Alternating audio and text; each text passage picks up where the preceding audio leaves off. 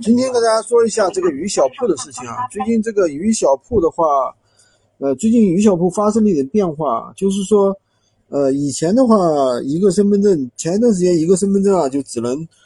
开通一个鱼小铺啊，就是而且是会把你的这个闲鱼 Pro 的话升级为鱼小铺啊，而且闲鱼官方也说了，就对吧？这个。闲鱼 Pro 的话，以后将没有了啊，所以说很多人觉得这个闲鱼怎么越改越回去了，对吧？那么其实现在已经那个了啊，很多人都已经相信都已经接收到了这个鱼小铺的一个邀请啊，实际上是每个人的三个号都开通了鱼小铺，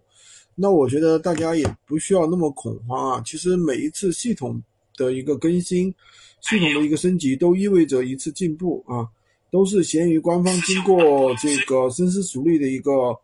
啊，一个一个改变吧，啊，大家也不用去太过担心。所以说现阶段的话，对于普通人的话来做闲鱼的话，还是非常不错的。大家也不用太去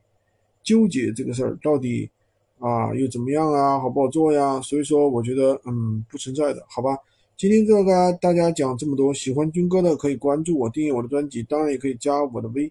在我头像旁边获取闲鱼快速上手笔记。